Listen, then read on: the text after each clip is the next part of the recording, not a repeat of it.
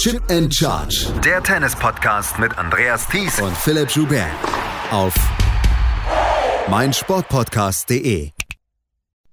Ash Barty und Carolina Pliskova bestreiten das Finale des Wimbledon-Turniers 2021. Beide Matches waren sehr, sehr gut heute. Das von Ash Barty gegen äh, Angelique Kerber vielleicht noch ein bisschen besser. Das von Barty gegen Angelique Kerber dauerte zwei Sätze, das von Karolina Pliskova gegen Arina Sabalenka drei Sätze. Wie das zustande gekommen ist, was wir vom Finale erwarten können und äh, wie es sonst noch so weitergegangen ist in Wimbledon, zum Beispiel das Doppelfinale steht fest, darüber sprechen wir jetzt hier bei Chip and Charge auf meinsportpodcast.de, zu deren neuen Podcast ich euch herzlich begrüßen möchte. Mein Name ist Andreas Thies, natürlich auch wieder mit dabei, Philipp Speer. Hallo Philipp.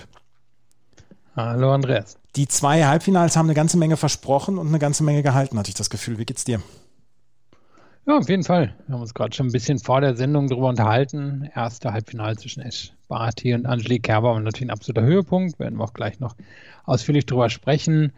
Zweite Halbfinale, unglaublich servicelastig, am Ende 32 Asse. Ähm, das ist sehr, sehr viel. Und so hat sich das auch angefühlt. Wenig längere Ballwechsel drin. Ich mag schon ganz gerne Ballwechsel, muss ich zugeben. Aber die Qualität war keine Frage wirklich hoch zwischen den.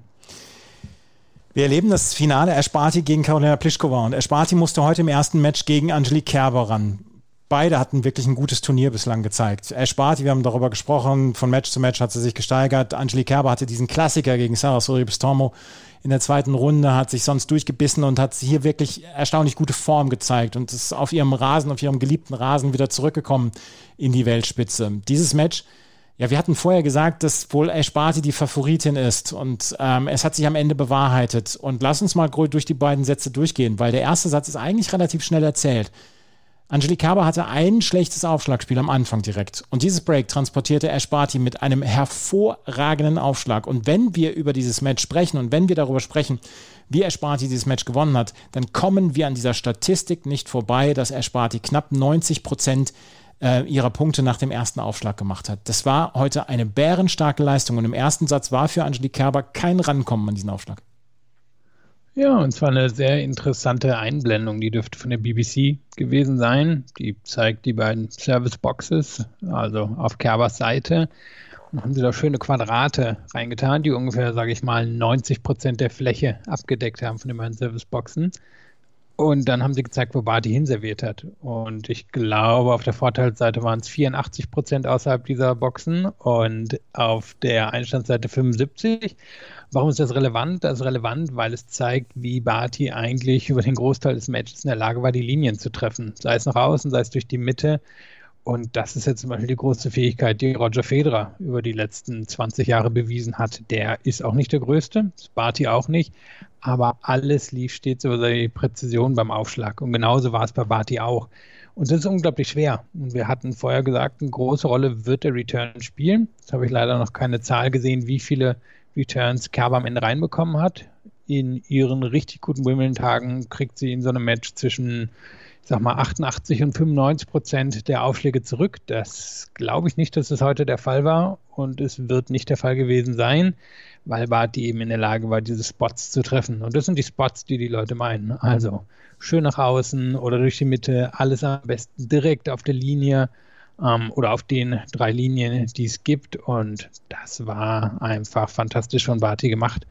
Und ich weiß, es gibt genug Leute, die die Nase rümpfen, wenn so ein Match über einen Aufschlag zumindest mitentschieden wird. Aber er ist ja durchaus ein wichtiger, Aufsch äh, ein wichtiger Schlag im Tennis. Und Barty beherrscht ihn ziemlich perfekt, vor allem wenn sie den ersten Aufschlag reinbekommen. Barty hat 41 Mal den ersten Aufschlag reingebracht in diesen beiden Sätzen. Fünf Punkte hat Angelique Kerber darüber gemacht. Und wir wissen alle, dass Ash Barty kein Surfbot ist, wie man äh, große Aufschläger und Aufschlägerinnen äh, ein bisschen überheblich nennt, beziehungsweise ein bisschen abfällig nennt. Ash Barty hat das mit dem Slice-Aufschlag gemacht und das war das meiste. Sie kann nach außen servieren, sie kann durch die Mitte servieren und sie kann Angelique Kerber die ganze Zeit auf dem falschen Fuß erwischen. Und wir wissen, dass Angelique Kerber eigentlich einen ordentlichen Return bringt und auch bei ihren Grand Slam-Siegen immer wieder auch über den Return gegangen ist und über den Return Punkte gemacht hat. Hier wurde sie sehr häufig sehr, sehr stark im Dunkeln gelassen von Ash Barty, die, ja, wie gesagt, keine große Aufschlaggeschwindigkeit hat und keinen krachenden 200 km/h Aufschlag durch die Mitte hat. Aber dieser Slice-Aufschlag, der, der, muss, der muss Kerber wahnsinnig gemacht haben. Ja, eben. Sie ist es gewohnt, so viele Aufschläge zurückzubekommen. Und das ist wirklich immer auch sehr schön, ähm, wenn man in Wimbledon vor Ort ist, gibt es ja diese riesen Statistikbildschirme, das ist auch immer sehr schön aufgearbeitet, wie Spieler und Spielerinnen in der Lage sind, dann gerade gegen bestimmte Surfs anzuarbeiten. Und Kerber, Kerber ist häufig in der Lage, wirklich alles noch irgendwie zurückzubekommen. Und um dem halt entgehen zu können, müssen die halt wirklich auf den Linien sitzen, die Aufschläge. Und wirkliche Aufschläge auf die Linien zu bekommen, ich meine, wer selber Tennis spielt oder gespielt hat, weiß, so ganz einfach ist das nicht. Und Barty hat halt heute gezeigt, wow, das geht in naher Perfektion, sowas hinzubekommen. Und genau das braucht es natürlich, um dann so eine solide und in dem Fall wirklich positiv gemeint, so eine solide Return-Spielerin wie Kerber permanent unter Druck zu setzen. Angelique Kerber war nach dem ersten Break eigentlich gut im Match. Sie hat ihre Aufschlagspiele dann auch gehalten. Der zweite Satz entwickelte sich anders als der erste Satz, weil Angelique Kerber ähm, hatte den ersten Schlag und den ersten, ja, den ersten Wirkungstreffer. Sie holte sich nämlich das Break und konnte das transportieren bis zum 5 zu 3.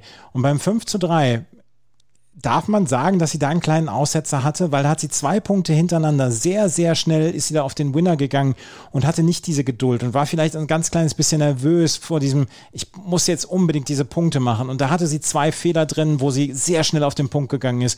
Und Ersparti hat dann diesen Aufschlag von ihr zu null geholt und hat sich dann das Break zurückgeholt. Dann ist es in den Tiebreak gegangen und im Tiebreak, ja gut, da ging es sehr, sehr schnell. 6 zu 0 erst für Ersparti, drei Punkte holte Angelique Kerber dann noch und dann machte Ersparti den siebten Punkt. Sie hat zwei kleine Aussetzer gehabt, Angelique Kerber. Ansonsten empfand ich das Duell auf relativer Augenhöhe. Das war im ersten Spiel, im ersten Aufschlagspiel des ersten Satzes und bei diesem Aufschlagspiel bei 5-3 im zweiten Satz.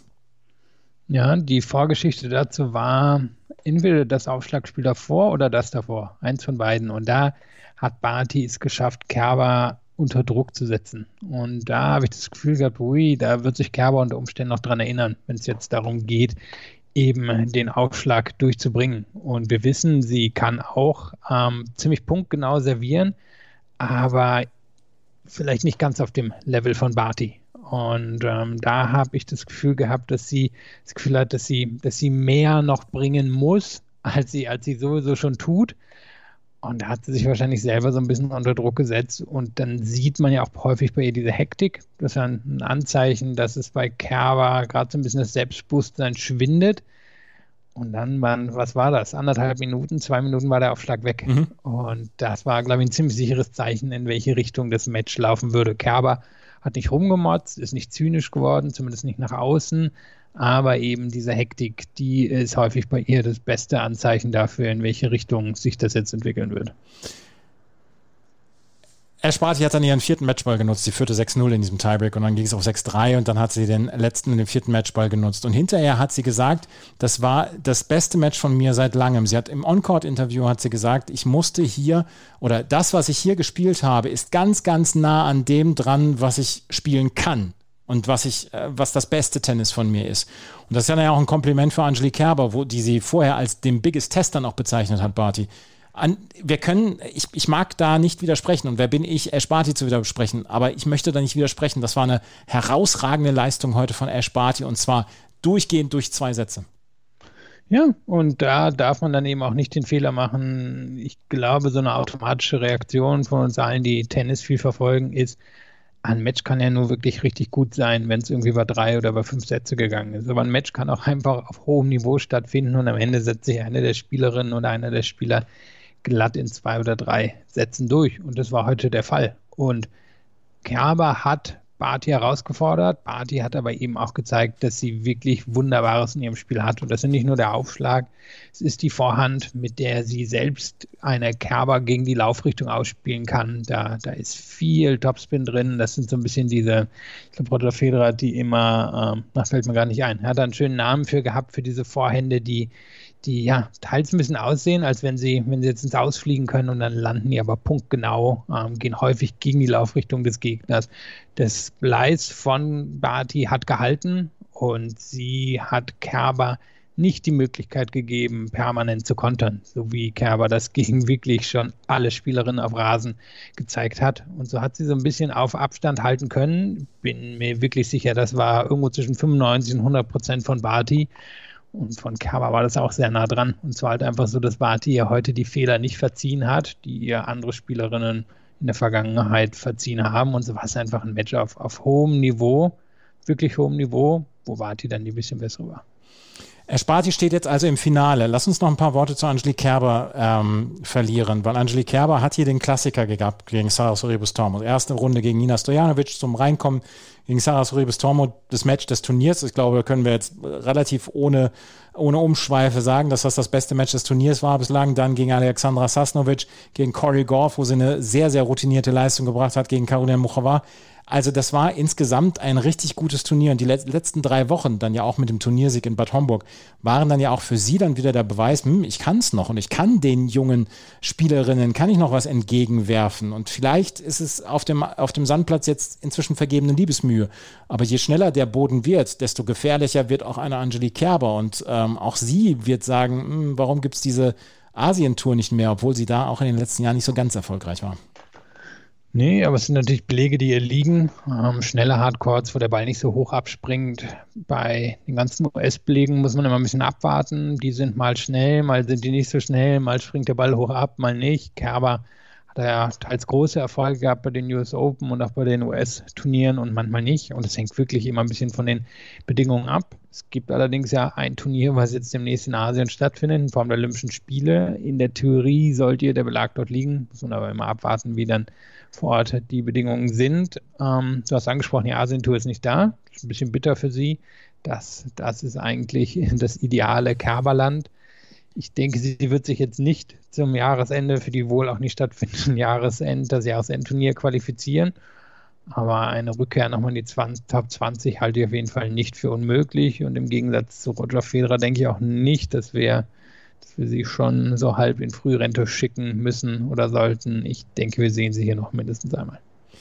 Angelique Kerber ist also ausgeschieden. Ash Barty steht im Finale und sie steht verdient im Finale und sie steht gegen eine Spielerin im Finale, von der wir das auch, glaube ich, nicht gesagt hätten. Karolina Pliskova hat heute gegen Arina Sabalenka mit 5 zu 7, 6 zu 4 und 6 zu 4 gewonnen. Du hast es eben schon gesagt, 32 Asse, 17 Prozent ungefähr der Punkte wurden über ein Ass entschieden, was wir bei einem Frauenmatch innerhalb von drei Sätzen sehr, sehr selten sehen. Es war auf sehr ausgeglichenem Niveau und trotzdem muss ich sagen, so eine Leistung von Karolina Pliskova, die im Finale in Rom noch ein 0 zu 6, 0 zu 6 kassiert hat, danach bei, in Paris in der ersten Runde ausgeschieden ist, in Berlin in der ersten Runde ausgeschieden ist und in Eastbourne in der ersten Runde ausgeschieden ist. So eine selbstbewusste und wirklich fantastische Leistung von Pliskova habe ich ihr erstens nicht zugetraut und die haben wir lange nicht mehr gesehen, so eine Leistung von Pliskova. Das war auf jeden Fall sehr beeindruckend und am Ende hat sie quasi einen Unentschieden rausgeholt, bei den Punkten hinter dem ersten Aufschlag gewonnen worden. Aber sie war beim zweiten Aufschlag um einiges besser als Sabalenka. Und sie war eigentlich für das ganze Match ja unantastbar heute. Es gab eben die eine Szene im ersten Satz, nachdem sie selber keinen ihrer acht Breakbälle im ersten Satz nutzen konnte, hat sie dann einen Doppelfehler gespielt bei Sabalenkas erstem Breakball und das war dann unglücklicherweise auch glatter Satzpunkt, äh, Satzball für Sabalenka. Dadurch hat Sabalenka den ersten Satz gewonnen, aber danach hat Pliskova einfach da weitergemacht, wo sie begonnen hatte. Und es war eben Dominanz über das eigene Surf, versuchen in die Spiele von Sabalenka hineinzukommen. Ist jetzt auch nicht häufig gelungen. Sabalenka hat auch sehr gut serviert und wäre auch nicht so tief ins Match gekommen, hätte sie nicht so einen guten ersten Aufschlag gehabt. Aber was sie heute ausgezeichnet hat, war, wie sie das von der Grundlinie gemacht hat. Sabalenka, wie wir es kennen, hat unglaublich drauf gedrückt, hatte aber bei ihr das Gefühl, dass sie teils zu viel wollte, zu schnell auf den Punktgewinn gegangen ist.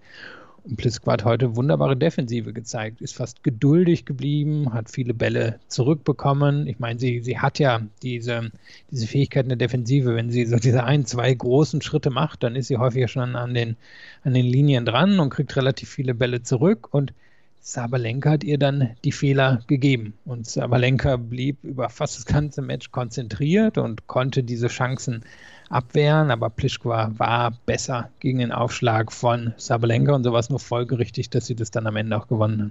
Was ich ganz cool fand, war, ähm, auf Sky hat Julia Görges mit analysiert und Julia Görges hat zwischendurch im zweiten Satz gesagt, hm, ähm, Karolina Pliskova geht hier so ein bisschen mit der Aufschlagsgeschwindigkeit runter, weil sie Sabalenka nicht mehr so in den Schläger servieren will und in diese Hitting Zone spielen will. Und dadurch hat dann Pliskova auch so ein bisschen besser dann noch Zugriff auf ihren Aufschlag bekommen. Das fand ich eine ganz interessante Analyse von Julia Görges.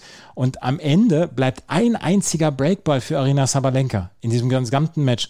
Das war eine blitzsaubere Aufschlagsleistung von Karolina Pliskova, die ja auch gerne mal wackelt bei dem Aufschlag. Aber insgesamt, das war, das war so stark. Ja, war beeindruckend. Wenn du es gerade gesagt hast, habe ich geguckt, ob laut den Statistiken, die wir haben, die Aufschlagsgeschwindigkeit runtergegangen ist. Bisschen. Marginal. Ja. 2 km/h mhm. von dem, was ich sehe. Ähm, das ist natürlich schon etwas, um ein bisschen Sicherheit reinzubekommen bei, bei diesen Top-Spielerinnen, aber es ist dann nicht so, dass sie irgendwie um 10 km/h runtergeht, sondern das sind eben wirklich so die, die ganz kleinen, feinen Sachen, die sie da macht. Und dass sie da eben auch die Weitsicht hat. Ich meine, die BBC hat so ein bisschen spekuliert, also vor allem Martina Navratilova, dass es dann quasi der Unterschied ist. Sie stand schon einige Mal im Halbfinale von einem Grand Slam Turnier. Sie ähm, hatten schon Grand Slam Finale erreicht, dass sie da quasi die Souveränität hatte, sich auf diesen Plan zu verlassen, dass sie das schon irgendwie gewinnen würde. Das ist wahrscheinlich der Fall, aber es ist trotzdem beeindruckend, dass sie es gemacht hat. Du hast ihre Misserfolge aufgezählt, die sie allein in diesem Jahr gehabt hat. Sie kam in die Saison hinein mit viel Hoffnung, dass sie zumindest wieder annähernd diese Konstanz zeigen könnte, die sie über das letzte halbe Jahrzehnt ausgezeichnet hat. Und dann lief ja gar nichts zusammen. Und der Höhepunkt war dieses 0 zu 6, 0 zu 6 im Finale von Rom. Gut, dass sie das Finale erreicht hat, aber da hat sie sich vorführen lassen von Iga Świątek und dass sie dann eben ein paar Wochen später hier steht und dann diese Routine für sich nutzen kann, das beeindruckt. Zweite Runde übrigens, äh, French Open. Ich habe eben gesagt, erste Runde. Zweite Runde hat sie in der ersten Runde noch gegen Donna Vekic gewonnen und dann gegen Sloan Stevens verloren. Aber wie gesagt, das Jahr bislang war nicht gut für ähm, Karolina Pliskova. Und dann zwischendurch gab es dann ja auch schon mal wieder so, so Töne, ja, vielleicht ist das auch mit, mit Sascha Bayi nicht so richtig gut, aber es, die beiden haben jetzt recht behalten und sie steht jetzt in ihrem zweiten Grand Slam-Finale. Das erste Grand Slam-Finale übrigens, das war damals gegen Angelique Kerber 2016 bei den US Open. Ähm, das hätten wir jetzt beinahe heute auch nochmal gesehen, dass dieses Finale, aber ähm, Pliskova steht jetzt im Finale gegen ähm, Esparti. Die haben das erste Mal 2012 gegeneinander gespielt. Esparti damals noch als Juniorin. Und es steht 5 zu 2 für Esparti. Und sie haben auf Gras auch schon gegeneinander gespielt. Und damals hat äh, Pliskova, glaube ich, gewonnen. Und es ist auf jeden Fall ein Duell, was ich mir sehr gut vorstellen kann, beziehungsweise was ich mir auch als richtig gutes Match vorstellen kann. Ja, also ich sehe hier ein 1 zu 1 sogar auf Gras, beides Male oh, mit, ja. also das eine Match waren 7-6, 7-6 für Plischko, das andere waren 7-6 für Barty im Tiebreak des dritten Satzes in einem Challenger Nottingham ähm, vor neun Jahren. Also gucken, ob wir ähnliches erwarten. Es gab ja das eine Match hier in Stuttgart diesem Jahr, erinnern sich vielleicht die eine oder andere Person noch dran, das waren 7-5 für Barty im dritten Satz. Das war auch echt eng im dritten Satz. Das hätte sich Pliskova damals holen können. Es hat sich aber so ein bisschen eingereiht in die Matches, die sie in diesem Jahr dann doch etwas überraschend, nicht unbedingt wegen dem Ergebnis, sondern wegen der Art abgegeben hat. Und jetzt sehen wir hier aber eine ganz andere Pliskova, eine, eine eben routinierte, abgebrühte. Die Frage ist halt, wird es reichen gegen Barty, wenn sie hinten alles wegverteidigt und sich darauf verlässt? Dass sie da schon an alles rankommt oder wird sie da mehr Offensive entwickeln müssen? Und dann ist natürlich bei so einem Matchup die Frage, wer serviert an dem Tag besser? Also da, da wird die Grundlage gelegt werden für den Wimbledon-Titel in diesem Jahr bei den Damen. Und das ist natürlich nicht vorauszusagen, aber von der Grundlinie traue ich Barty schon noch ein bisschen mehr zu und sehe sie deswegen auch in der Position der Favoritin. Aber wenn sie am Ende irgendwie nur 50 Prozent erste Aufschläge reinbekommt und bei Plischko sind 65, dann dürfte das in die Richtung von Pliskova gehen. Dein Tipp? Ja, sowas wie 6-3, 4-6, 7-5 für, für Barty. Ich kann mir schon vorstellen, dass es ein gutes ähm, Finale wird, wo Barty dann aber am Ende eben die bisschen bessere Spielerin von der Grundlinie ist. Ich sage auch Barty in drei Sätzen und das wäre ihr zweiter Grand Slam-Sieg für ähm, Pliskova, wäre es der erste Grand Slam-Sieg.